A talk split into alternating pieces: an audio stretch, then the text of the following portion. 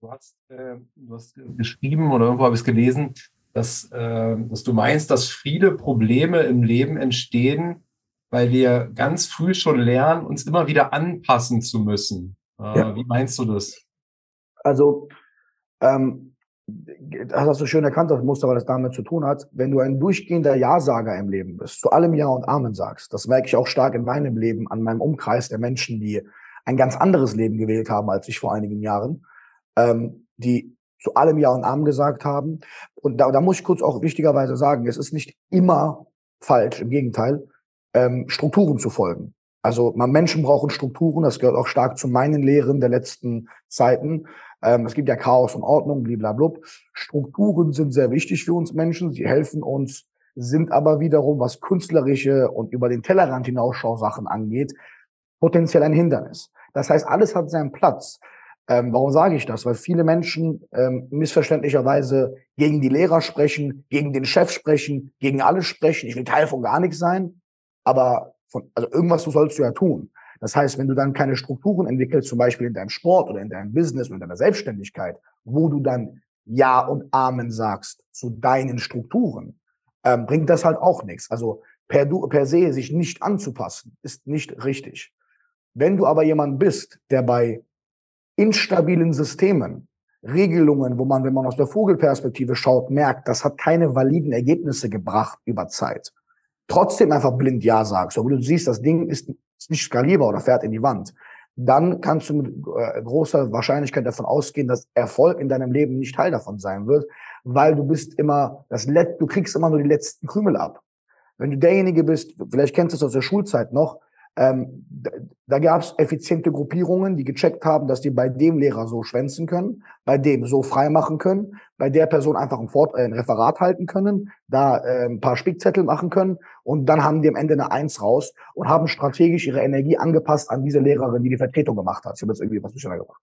So, ähm, diese, ähm, man merkt halt an, äh, an, äh, an äh, ähm, Gedanken, äh, äh, äh, ähm, oder Strategien, die Menschen in der Schule damals schon hatten, dass sie effizient Informationen genutzt haben und ihre Energie angepasst haben, um lieber für die Mathe-Klausur zu lernen, wo der Lehrer richtig streng war und die Angst hatten, dass der den Vater anruft und bla bla bla. Komplexe strategische, analytische Gedankengänge, abhängig von dem, was die Welt dir vorgibt, ist wichtig.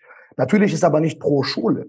Und dann gab es aber auch die Schüler, die bei jedem Lehrer genau gemacht haben, was der Lehrer gesagt hat.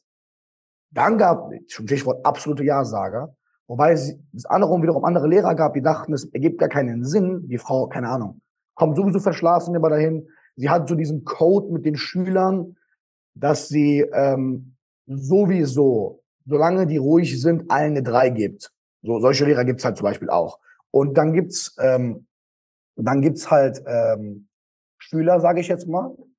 Da gab's aber dennoch jetzt, äh, um den Kreis zu schließen, ähm, wenn du diesem, diesem Konstrukt jetzt als Schülerin oder Schüler die ganze Zeit mit Ja und Amen folgst, obwohl es schlauer wäre, aus der Vogelperspektive zu sagen, da strenge ich mich weniger an und da strenge ich mich mehr an, wirst du ineffizient im Laufe des Lebens. Es ist nicht lohnenswert, zu einem Ja und Amen zu sagen. Es ist nicht lohnenswert, ähm, ähm, alleine wenn du komplexere Unternehmensstrukturen oder Menschenstrukturen mit zu tun hast, wirst du merken, dass deine Energie nicht immer gleich eingesetzt werden sollte. Wir sollten immer effizient den Weg wählen, nicht des geringsten Widerstandes, aber da, wo die Energie am meisten gebraucht wird.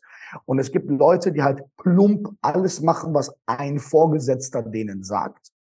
Und diese Menschen haben dann oft gar keine Energie mehr für was anderes und stecken im Hamsterrad fest.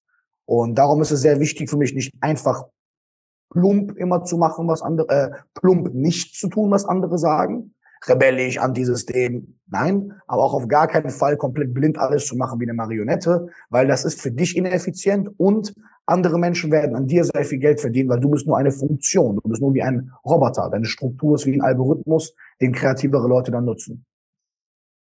Schreibst du was auch in deinem Buch? Äh, es reicht nicht, den effektiven Weg zu gehen, sondern du musst effizient sein. Und ähm, glaube, viele kennen den Unterschied auch gar nicht so richtig. Mhm. Ähm, mhm. Effektiv, was ist effektiv? Ich glaube, steht auch ein Beispiel drin.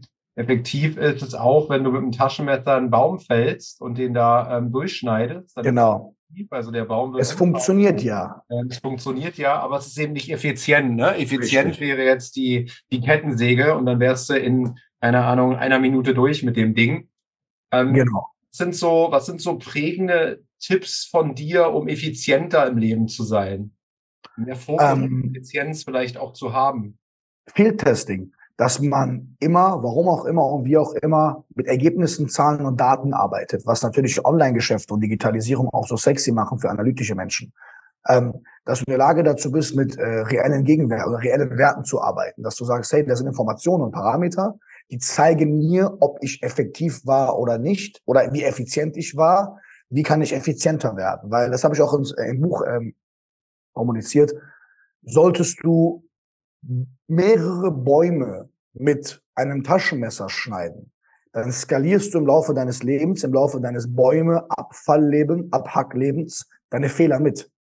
Das heißt, du bist überall überanstrengend und dann hast du nur drei Bäume, während andere, was in dem, in der Metapher, in dem Beispiel natürlich nicht so umweltschonend ist, während andere dann hunderttausende Bäume mit einem Klick machen, während sie im anderen Land sind, andere das für sie ausführen mit was auch immer für Maschinen. Also, wie gesagt, das Beispiel war jetzt ein bisschen unmenschlich, was wiederum die Schattenseiten davon zeigt, wenn man Mensch äh, ohne Menschlichkeit in die Skalierung Zahlen und Mathematik äh, ins Zahlenspiel geht, ähm, was Spiritualität wiederum so wichtig macht, warum auch das ein Gegenpol in meinem Leben ganz klar ist, dass man nicht nur eine reine Business-Thematik macht, weil ich würde mich zum Beispiel nicht als Businessman sehen, bin ich halt auch nicht, will ich halt auch nicht sein.